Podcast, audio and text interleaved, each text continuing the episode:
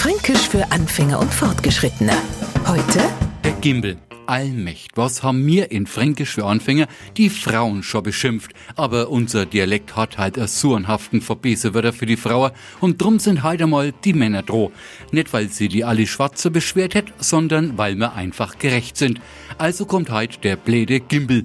Bevor sie jetzt alle Vogelliebhaber beschweren, ja, der Gimbel ist der Dompfaff, ein harmloses Vöcherle, das kann was tut. Und der bläde Gimbel, der hat mindestens einen Vogel. Und das müsst ihr wissen, weil man wahrscheinlich schon öfter gesagt hat, dass er halt ein blöder Kerl ist. Fränkisch für Anfänger und Fortgeschrittene. Täglich auf Radio F.